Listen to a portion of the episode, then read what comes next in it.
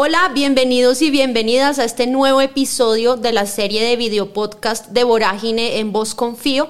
Hoy tengo el placer de estar sentada frente a Osvaldo León Gómez, aquí en la sede de la cooperativa Confiar en Bogotá.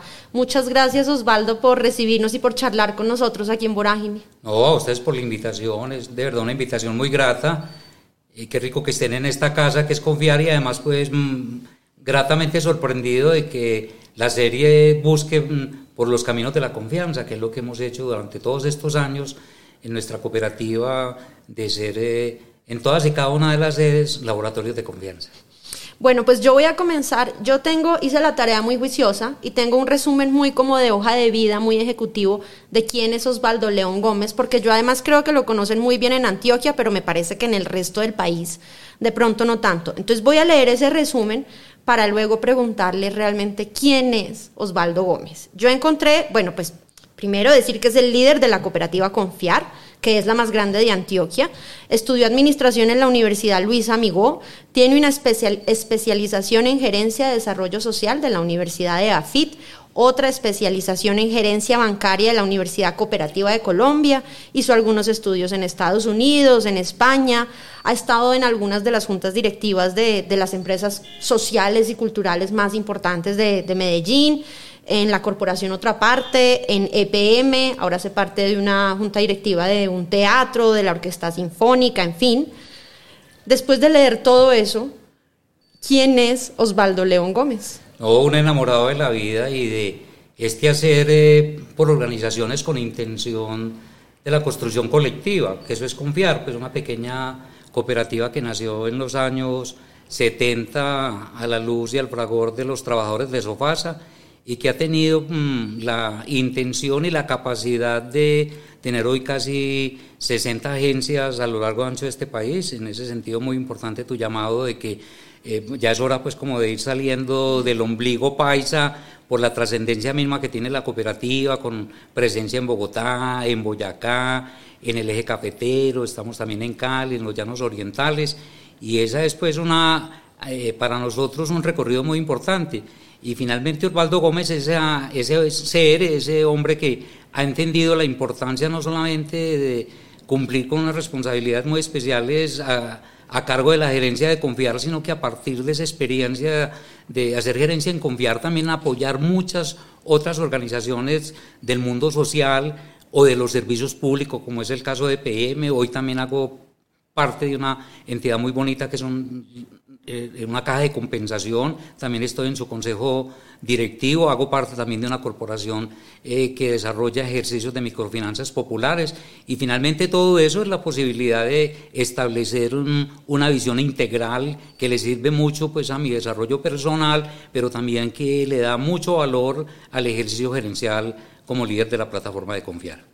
Pero entonces, antes de entrar en toda esa historia de confiar que nos interesa mucho, yo le voy a pedir que viajemos atrás en el tiempo y que vayamos a la infancia. Usted es de Medellín, sí, yo Soy de Medellín. ¿Cómo fue esa infancia de Osvaldo Gómez? Bueno, hijo de una familia muy popular. Mi padre era un maestro de construcción.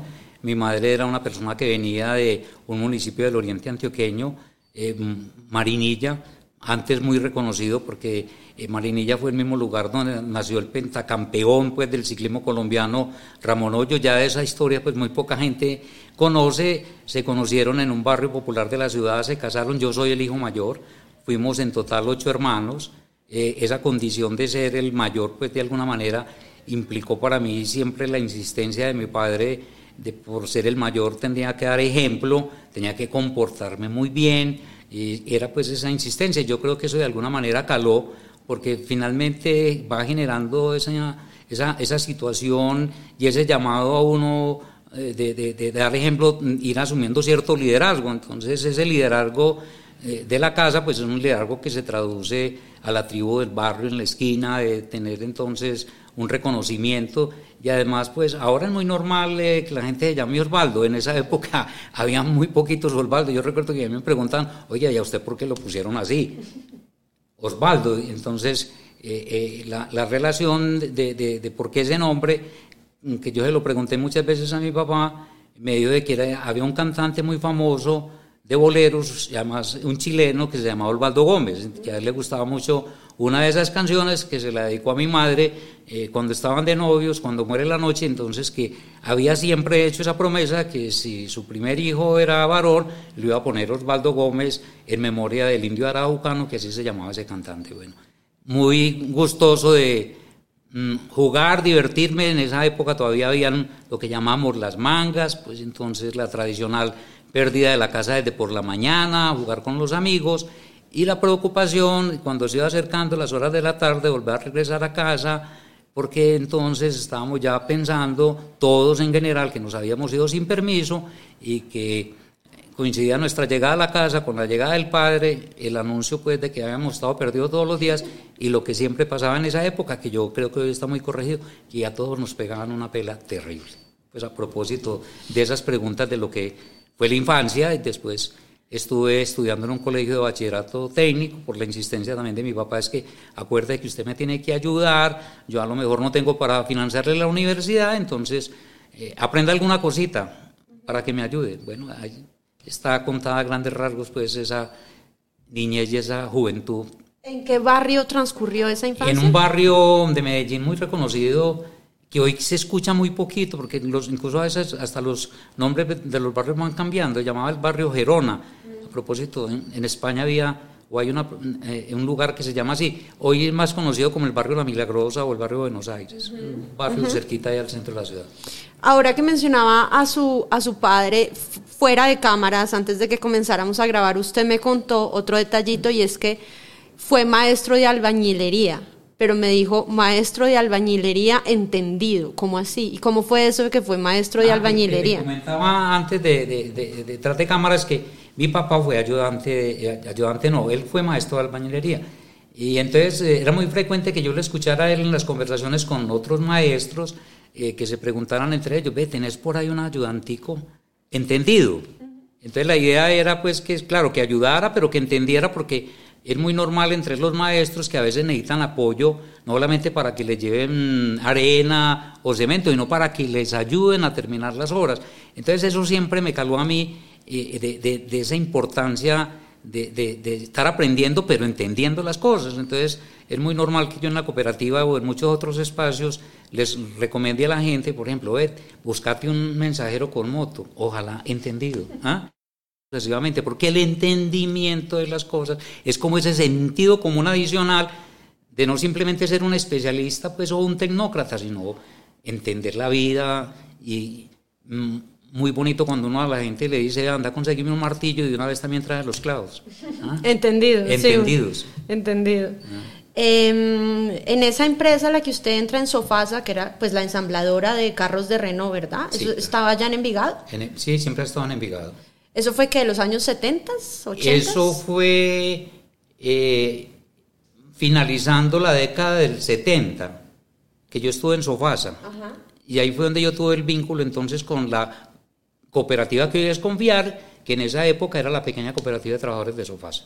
Pero entonces espéreme antes de llegar ahí a la semilla de, de confiar, ¿cómo era? Es decir, porque usted siempre ha sido un hombre... Eh, eh, ¿cómo decirlo?, rebelde, que cuestiona, ¿verdad? Fue líder sindical en Sofasa. Entonces yo llegué a Sofasa. ¿Cómo era navegar esas aguas? Pues además en Sofasa, semejante empresa tan grande, en un departamento tan conservador como Antioquia, en los años 70. Era, era una situación un poco compleja porque además ese era un sindicato bastante radical, era, hacía parte del sindicalismo independiente.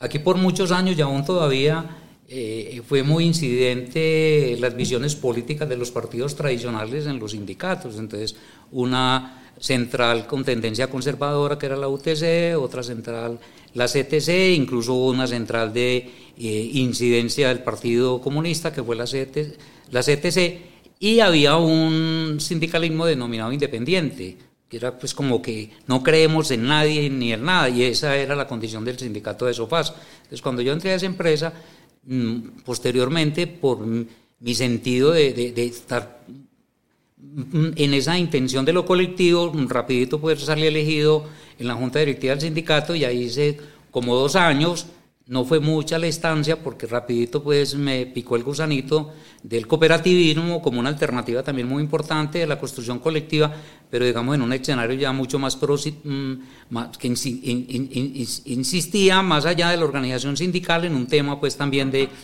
entender los asuntos organizativos de una pequeña cooperativa de ahorro y crédito que tenía inmensas posibilidades y así lo comprobé a lo largo de los años cuando hoy tenemos una cooperativa como Confiar que es tan importante, no solamente en Antioquia, sino ya en muchas otras ciudades donde tenemos presencia. Es cierto que usted sale de Sofasa, mejor dicho, no sale, sino que lo salen, que lo despiden también un poco por esa labor como sindicalista. Claro, era, la relación en esa época entre la organización sindical y la empresa era muy, muy radical, supremamente radical. Y en ese enfrentamiento, pues la empresa tomó una decisión y es no despedir ni a uno ni a dos dirigentes sindicales, sino que despide toda la junta directiva, que es una decisión radical que buscaba pues separarnos por completo del espacio laboral y de nuestra relación con los trabajadores y que pues en el caso mío pues me permitió dedicarme de lleno al hacer cooperativo. Explíqueme una cosa, por favor, Osvaldo. Yo soy Rola y yo creo que eso solo lo entienden en, en Medellín y en Antioquia. ¿Qué es una natillera? Ah, bueno. en, en, Antioquia es muy normal que lo que ustedes llaman aquí cadenas de ahorro, sí. en Antioquia se llama natillera. ¿Y por qué se llama natillera? Porque vinculan el ejercicio del ahorro de todo el año entre las familias o grupos de trabajadores para que al final del año repartan la platica para hacer la natilla. O sea, yo doy como una cuota mensual, ahorro, ahorro una cuota durante todo el año y al final entonces me devuelven la platica con intereses porque esa plata ha rotado todo el año en pequeños préstamos para los mismos socios de la natillera o del fondo o para otros incluso que recomiendan los socios de la natillera. Entonces al final del año hay platica y natilla, y natilla buñuelos y platica para aguinaldo. Entonces eso tiene que ver mucho como con el contexto cultural de, de nosotros los países o de nosotros que somos tan montañeros? Se lo pregunto porque leí por ahí que la semilla primera de confiar estuvo en un grupo de trabajadores de Sofasa haciendo una natillera en un diciembre por allá en los 70 es así. ¿Cuánta, ¿Usted se acuerda cuánta plata recogieron en esa natillera? No, pues yo no recuerdo porque yo no hacía parte en ese momento, no estaba todavía en Sofasa, pero, pero mm, debe haber sido sumas eh, de todo el año, esfuerzos de todo el año 80 o 100 mil pesos, pues, pues eran grandes esfuerzos, pues, porque en ese año, para esas épocas, el, salario en Sofasa podía estar en 1.200 pesos o en 1.000 pesos mensuales, pero eso era un dinero que acumulado era para hacer maravillas eh, eh, en, las familias de todos esos trabajadores. Y precisamente en una de esas liquidaciones en el año 1972 de la natillera de los diferentes talleres de Sofasa, alguien planteó, digo, vamos a seguir haciendo esto cada año. No, hagamos entonces más bien una cooperativa que nos da la posibilidad también de hacer ahorro y crédito, pero no para liquidar esto cada año, sino para tener un proyecto de asociatividad económica de largo alcance. Y eso se convirtió en lo que hoy es esta maravilla de organización que es Confiar, que ya acaba de cumplir en el año 2022 50 años. 50 años. ¿Qué es exactamente, uno cómo explica en palabras sencillas para la gente de a pie, qué es una cooperativa, qué hace una cooperativa y qué es el cooperativismo? Porque ya lo he oído, le he oído mencionar varias veces esa palabra, eso, eso cómo se come, eso qué es. No, el cooperativismo es un instrumento de organización social de las personas que va mucho más allá simplemente del interés de la asociatividad desde el punto de vista social, no, sino que implica también a la par el desarrollo de una organización empresarial.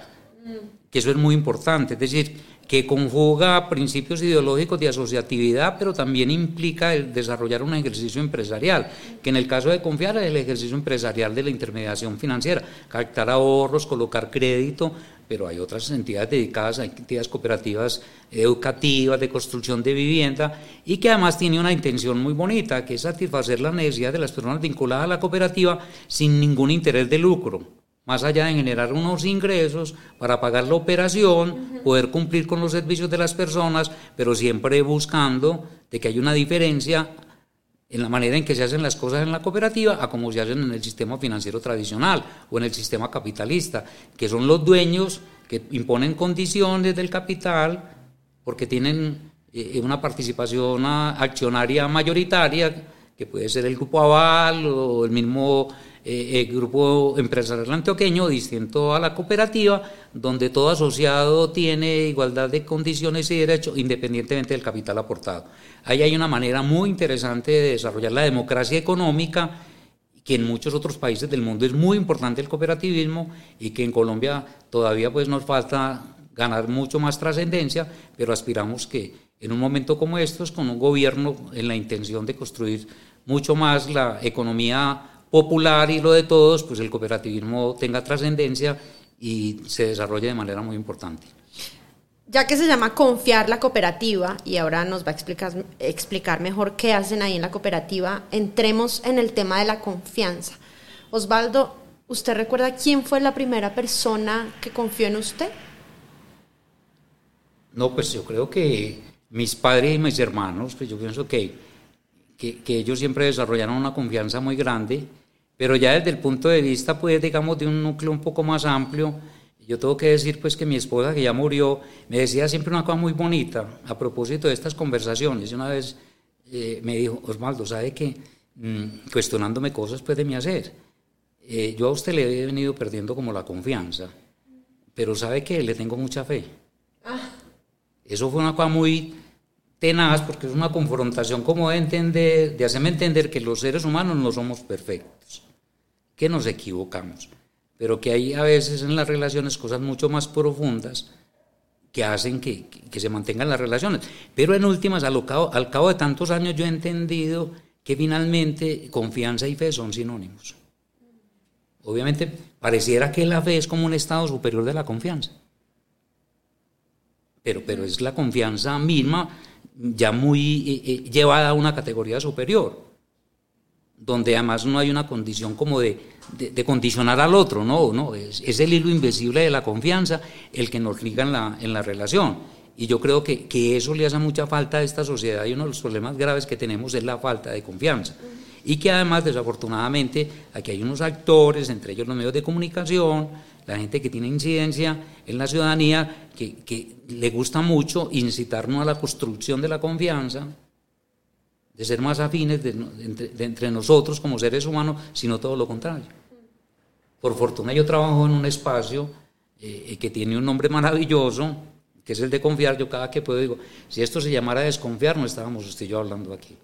Pues sí, pero, pero tenemos esa, yo, yo, creo que ahí hay una, un acierto extraordinario en el nombre que tiene la cooperativa. Eso nos da mucho, mucha, mucha, mucho poder en el nombre que tenemos y hacemos el esfuerzo todos los días de que todos los espacios de confiar sean de alguna manera un espacio que consiste en la construcción de la confianza, laboratorios de confianza, en ser cercanos, en, ayudarnos. Y yo creo que, que, eso ha sido evidente en momentos muy críticos que ha tenido la cooperativa por situaciones afines a, eh, por ejemplo, el año pasado y aún, por ejemplo, hoy. Las tasas de interés han subido de manera notoria y uno nota que nuestros asociados mantienen una actitud, pues obviamente de esperar que si tienen una inversión de CDT les paguemos mejores intereses, pero no los ve uno en ese afán de que si no me pagan tanto me llevo el dinero porque hemos logrado construir un sentimiento de relaciones cercanas y de confianza que permiten que finalmente haya una intención más allá simplemente del dinero. Y eso para nosotros es muy importante. De hecho, yo le oí por ahí en una entrevista en video decir que el principal problema de Colombia era la mentira, y pues la mentira es la base de la desconfianza. Claro. Es, es, es mm, aquí hay una cosa muy complicada, yo ya lo he dicho muchas veces y qué bueno poderlo reiterar. Este país no es un escenario de construcción de confianza, sino todo lo contrario, de desconfianza y algo peor, de abuso de confianza. Y el abuso de confianza está muy ligado a la mentira. Y eso es absolutamente grave muy grave, porque todo es como muy falseado y todo eso lleva entonces a pensar que el otro no me está hablando con la verdad. Entonces tenemos que como recuperar esa situación. Y yo creo que aquí vale la pena pues insistir mucho en los medios de comunicación y ustedes son un medio que se mm, mm, está construyendo de manera bella y hermosa una acción de comunicación que genera confianza, pues es, un proyecto que uno ve que en el corto tiempo que llevan han logrado eso, distinto a los medios de comunicación pues convencionales y no solamente los de este país, sino a nivel global. Em, ¿Quiénes son las personas en las que Osvaldo más confía y por qué? ¿O qué tan fácil, le replanteo la pregunta, qué tan fácil es que Osvaldo confíe? No, yo mantengo un nivel de confianza muy grande en la mayoría de las personas. Si no es así, si uno actúa permanentemente pensando que el otro te va a engañar, finalmente no se puede construir nada. ¿Y qué me demuestra que eso es factible? Pues si una entidad como Confiar, que empezó de los compañeros de Sofasa que tenían una natillera Hoy tenemos entonces 225 mil personas vinculadas como asociados. ¿Ahorradores? No, asociados. Que no es lo mismo que y ahorradores. 180 mil ah. ahorradores. La diferencia es que el asociado se vincula con una cuota de capital a la cooperativa y además mueve sus ahorros. Su economía la mueve a través de la cooperativa y hace créditos. Pero adicionalmente nosotros mm. tenemos un poco más de 180 mil personas que sin ser asociados de confiar, confían plenamente en la cooperativa, llevan sus ahorros, ya sea en una cuenta de ahorros o en una inversión de CDT. Esa es una demostración maravillosa pues, de, de, lo que hemos construido y lo que significa la confianza. Y que eso habrá que acrecentarlo como un tesoro para seguir creciendo y no solamente tener 400 mil, sino muchas personas más. Y además está, pues estas 400 mil personas y además está en cuántos departamentos, en cuántas ciudades del país está Confiar. Bueno, nosotros tenemos 59 agencias, 60 con la agencia virtual, que eso nos permite estar en todas partes. Esa es otra cosa que es bueno contarles, y es que la cooperativa ha logrado desarrollar pues todos los canales y mecanismos de atención no presencial como tiene cualquier entidad financiera tradicional. Estamos entonces en Bogotá, estamos con, con, con 12 agencias, estamos en el departamento de Boyacá con, con 8, estamos en Medellín y en la metropolitana, y brincamos ya a una labor pues muy integral y entendiendo la relación cultural con el eje cafetero Manizales Armenia Pereira. Y el año pasado, en reconocimiento a todo lo que fue esa lucha social de los caleños, la cooperativa se decidió irse para Cali hacer cooperativismo de primera línea. que es hacer cooperativismo de primera línea? Un cooperativismo de compromiso con una comunidad excluida que explotó en ese momento del paro eh, eh, nacional y que de alguna manera es entender que es una comunidad que necesita quien los apoye y quien los respalde. Y por eso nos fuimos para la ciudad de Cali. Estamos pensando este año irnos para Quito, porque creemos que es necesario atender esa comunidad y no solamente confiar, yo creo que el cooperativismo colombiano debería entender que hay muchos lugares donde la gente necesita de la mano del cooperativismo, de esta sombrilla extraordinaria que hemos desarrollado y que además tiene otras eh, eh, acciones muy contundentes de confiar, como es el tema de la vivienda. Nosotros hace unos 12 años nos dedicamos a disminuir mucho el crédito de consumo y darle mucho más importancia al crédito para comprar vivienda de interés social. En eso nos ha ido muy bien, más de 35 mil viviendas hemos ayudado a, construir y, y financiar. Tenemos también otra entidad en alianza con otras cooperativas que se llama Fomentamos y que se dedica mucho a la acción del microcrédito eh, colectivo en los barrios, eh, con grupos de mujeres mayoritariamente, de pequeños créditos para que no tengan que recurrir a lo probioso gota a gota o paga diario. Mm. De hecho, uno de los lemas, usted me corregirá, de confiar es ahorrar con paciencia y gastar con parsimonia. ¿Es así? ¿Cómo es eso de ahorrar con paciencia y gastar con parsimonia? Bueno, Confiar, y yo creo que el cooperativismo tiene que ser una acción para revelar el mundo y la vida de otra manera. Pues hoy el mundo tradicional lo que nos mantiene insistiendo de, un mundo muy en el escenario de lo financiero.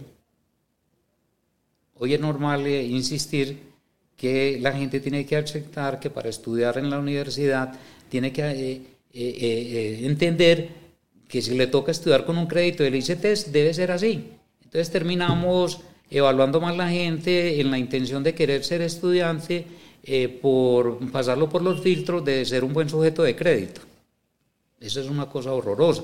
O hoy se volvió normal y como la salud es tan regular, a pesar que ahora todo el mundo la está defendiendo de que las CPS son disque extraordinarias, pero a todos nos están vendiendo planes complementarios de salud y la gente los está comprando porque dices que el plan eh, de, cobertura no, no es suficiente entonces, cuando te, en confiar decimos mm, ahorrar con paciencia y gastar con parsimonia tiene que ver con eso, cómo volteamos la cosa a no entender que todo lo va a resolver el crédito. Porque el crédito finalmente lo que hace es capturar los ingresos de la gente. Y no solamente los ingresos presentes. Hoy las entidades financieras están haciendo operaciones de crédito de consumo ya no a tres años, ya no a cinco años, ya no a siete años. Hoy el crédito de consumo incluso lo están dando a diez años. Que es algo así como cuando a uno le dan una operación a ese plazo, es como si le estuvieran ampliando la condena.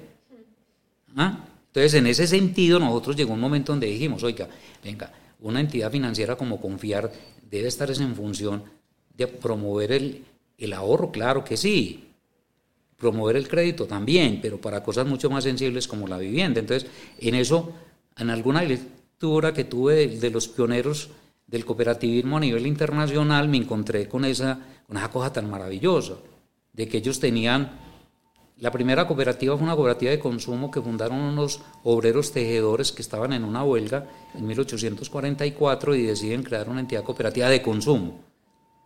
Y a la par de donde tenían el almacén de consumo tenían un lugarcito donde conversaban que lo llamaban el Salón de la Templanza, que era algo así como ese lugar donde se reunían a conversar para fortalecerse en la concepción cooperativa. Y en esas conversaciones una vez salió esa idea, oiga, aquí tenemos que promover en materia del manejo de los recursos el ahorro como un concepto fundamental y el crédito como un asunto de racionalidad, ahorrar con paciencia y gastar con parsimonia. Cuando yo propuse eso la primera vez en la cooperativa, todo el mundo me miraba arriba abajo y me dijo, no, Osvaldo, eso no lo entiende nadie, esos conceptos de paciencia y parsimonia, eso no va, el mundo cambió. Ese no es el lema normal de una cooperativa. no, y no, y, del mundo del mercadeo convencional. A la larga del tiempo eso ha calado y yo recuerdo que llego a muchas partes y me dicen, ah, ustedes son los de la paciencia, ustedes son los de la parsimonia. Y mucha gente nuestra ha entendido que en la racionalidad del manejo del ahorro, y el crédito para cosas esenciales, la vida puede ser de otra manera. O sea que nosotros en última no estamos dedicados solamente, solamente no, no estamos dedicados a hacer de la intermediación financiera un negocio. No, una relación más cotidiana con los asociados, con la comunidad, con el mundo del teatro, con la poesía, con que la vida sea de otra manera, con el ejercicio de la política.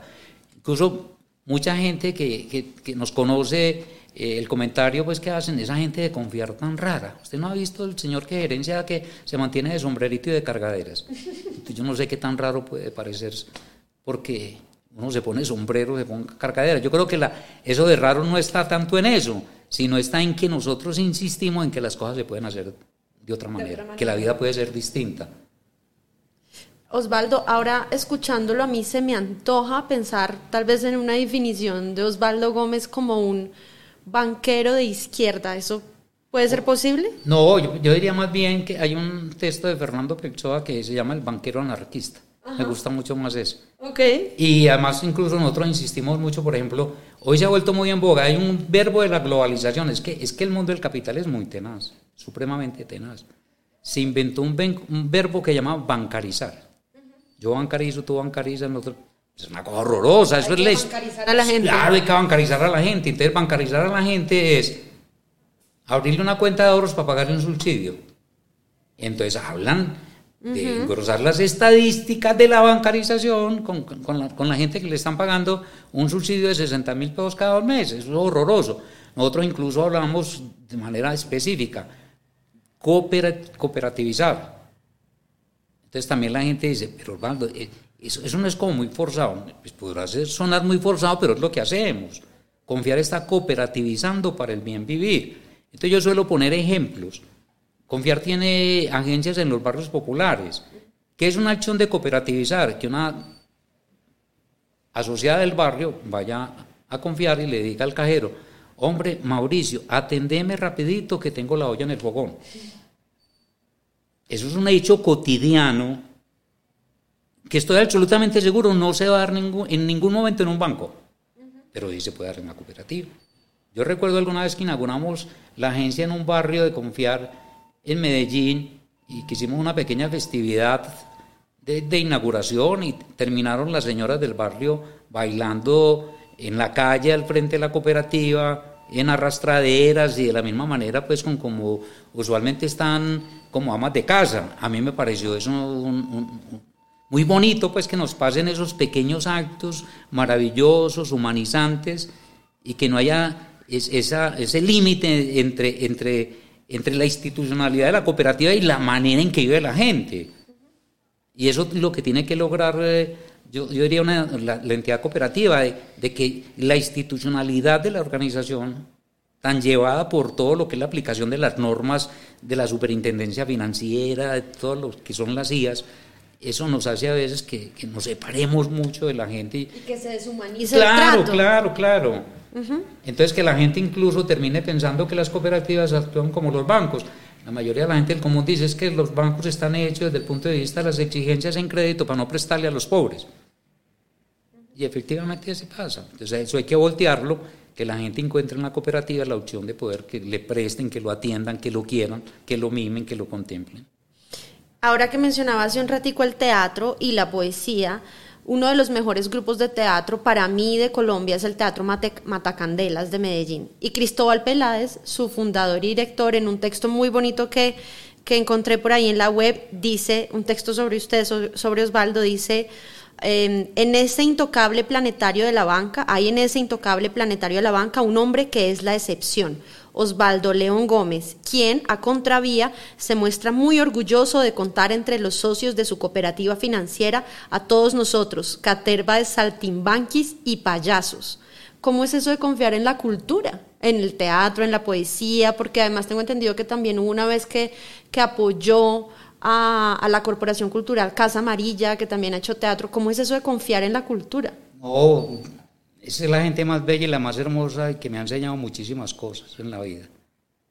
Porque en, en, la acción del teatro y de la cultura en general, confiar, por ejemplo, también ha apoyado proyectos maravillosos eh, como el Festival Internacional de Poesía, que es muy importante en todo el mundo, como apoyamos aquí en Bogotá, pues en Ciudad Bolívar, el Festival de Ojo al Sancocho Festival de Cine Popular, eso es una maravilla, o el encuentro de bandas en Paipa, bueno, todas esas cosas que hacen que la vida sea de otra manera y porque además eh, el sentido estético de la gente que está vinculada en la cultura parte de una concesión ética de la vida muy bella y muy, muy importante. Y siempre en ellos, de pronto desde la mirada del mundo financiero, hay siempre como la definición de que no van a poder pagar, que no tienen cómo, Nunca hemos perdido un peso con las entidades culturales de este país ni con las organizaciones sociales.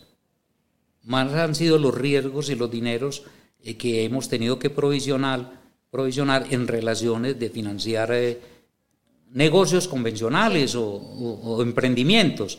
Pero, pero ese, ese sentido eh, ético de la gente de la, de la cultura lleva a que siempre nos cumplirán y eso es muy hermoso, pues.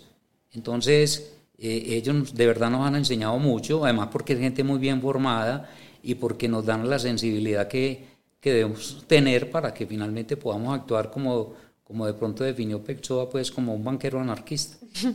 Qué bello eso que cuenta, porque es verdad que, es decir, los grupos de teatro, sobre todo los pequeñitos, los independientes, es muy difícil que un banco les preste, por ejemplo, para tener su salita de teatro propia. O sea, ¿qué banco les va a prestar? ¿Cómo va a confiar a este grupo? Estos no me, estos me van a quedar debiendo la plata.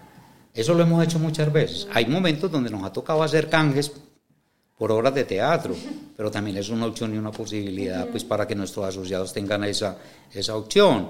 No, eso es una maravilla, yo creo que es una experiencia extraordinaria y que muchas eh, organizaciones, no solamente culturales y no solo comunitarias y sociales de este país, puedan tener una sede propia gracias a un crédito de confiar. Eso para nosotros nos llena de orgullo, de satisfacción. Habrá que seguir manteniendo esa postura. A veces no es fácil, porque las normas que rigen toda la actividad financiera del país, casi que señalan que cada que se le presta a una institución como esas, para tener cierta certeza en el riesgo, hay que provisionar de entrada la mitad de la operación. Y que nosotros en muchos casos lo hacemos con la confianza absoluta de que esa situación eh, va a ser subsanada en una recuperación efectiva porque la gente nos va a pagar la obligación. Y así volvemos a la confianza. Y eso es, en última, la confianza. yo, he entendido una cosa también a lo largo de la vida, y más cuando ya pues yo, yo tantos años en confiar y, uno también tiene que ir compartiendo este conocimiento con otras personas en la organización, que confianza también es soltar. Soltar. Soltar. Muy soltar. Es más, una de las maneras como para uno evaluar qué tanta confianza se ha construido es a partir de qué tanto yo soy capaz de soltarle al otro. Y eso es de la cotidianidad, incluso en el mundo del trabajo. Y finalmente vos estás aquí conmigo porque a tu gente, no, vaya a hable con, con, Osvaldo, pues que, que usted va a hacer eso muy bien y además lo has hecho muy bien. Entonces, la confianza. Entonces, incluso en el mundo laboral no debería ser simplemente el régimen de aplicación de, de, la autoridad para que usted haga, las cosas, sino la construcción de la confianza al punto tal de que yo lo puedo soltar tranquilamente. Y eso pasa también con las relaciones con los hijos, con los compañeros, con las compañeras. Entonces, confianza es soltar. Cuando uno no, no es capaz de soltar, entonces vale la pena es ver qué tanta confianza hemos construido. Me parece muy bella esa definición. Con esta conexión con el teatro, ¿a usted nunca le dio por actuar? ¿Por subirse a un escenario? No, a mí cada rato me dicen en la casa que es que yo finalmente soy un actor de teatro. ¿Ah, sí? ¿Por qué? Ah, porque me dicen, pues, ¿vos cómo haces para mantener pues esa situación de relaciones con tantas organizaciones, con tantas personas y no perder la compostura? Pues es, como si estuvieras en... No, pues, es, es la manera también de vivir la vida. Yo pienso que la vida hay que vivirla teatralmente porque si la asumimos muy en esa situación de la cotidianidad, esto no es fácil de sobrellevar. Porque, porque el mundo del capital nos tiene sometido a muchas cosas muy difíciles, supremamente difíciles, de las cuales a veces no somos conscientes y actuamos ahí como automáticamente, pero, es absolutamente deplorable cuando uno va a buscar la atención médica y casi que el que te hace el triaje es el vigilante. ¿cómo diablo la gente defiende hoy un sistema de salud donde el que te recibe en un centro médico es el vigilante, con autoridad como casi para hacerte lo que llaman el triaje, pues, de, me parece absurdo. Mm. Y eso es, pues, finalmente nosotros somos muy aguantadores. Y además todo eso lo han llevado desde los conceptos de la sociología moderna a decir que somos muy resilientes. Ah, sí, la palabra de moda es resiliencia aguanten.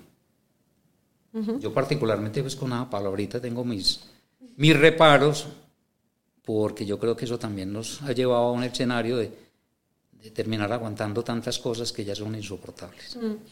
Osvaldo, ya para ir cerrando, eh, porque además le veo este, este sombrero, pero lo he visto en muchas entrevistas con distintos sombreros. ¿Su colección de sombreros cuántos tiene? No, son como unos 25, mucha gente me regala sombreros y ahí los voy rotando. ¿De distintas partes del ah, país? Ah, sí, sí, de distintas partes del país y de muchos amigos muy queridos y amigas pues que en ese regalo ven la manera pues como de complacerme y, acertar con mis gustos. O sea, es un sello de Osvaldo el sombrero. Sí, claro, hace muchos años y cuando no me lo pongo la gente me reclama, ve, ¿qué pasó que viniste sin sombrero? Ya hace parte pues como de la manera de uno aparecer en la escena a propósito de lo que hablábamos ahora del mundo del teatro. Del mundo del teatro.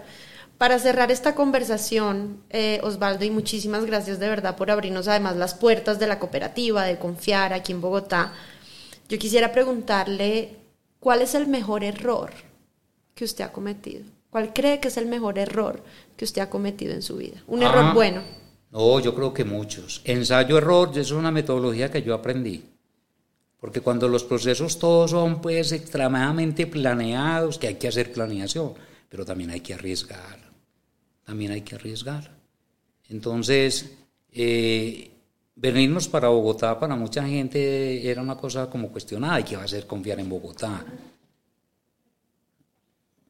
Y yo creo que eso demostró que eso no era ninguna equivocación. Para algunos por lo de la confrontación entre la cultura bogotana y paisa, eso podría ser una situación que nos llevara a, ser valorado como un error. Nunca fue así.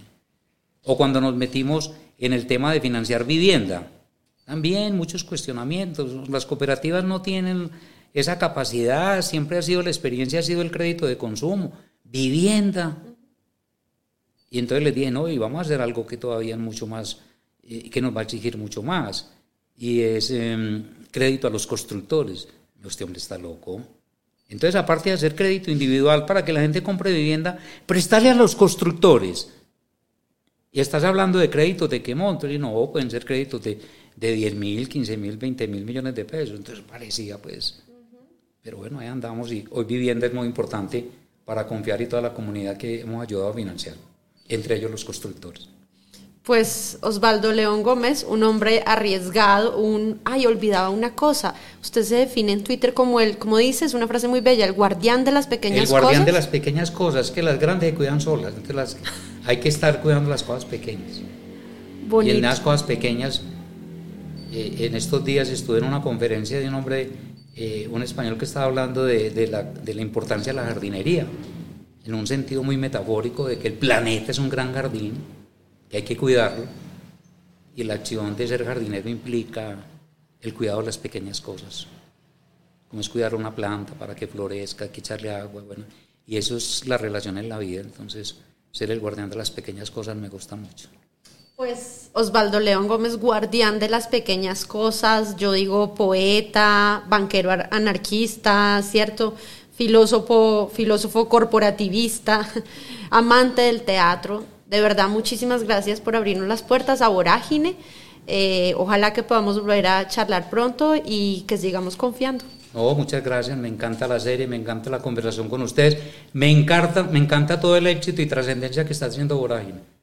Lo necesitamos, medios como ustedes son muy importantes para este país, ojalá crezcan mucho. Y que esa voz tenga toda la fuerza, porque vuelvo y lo reitero, es absolutamente necesaria para que este país cambie. Muchísimas gracias Osvaldo. Y a ustedes muchas gracias por vernos y por escucharnos hoy. Recuerden que en todas las redes sociales estamos como Voragineco. Muchas gracias y hasta la próxima.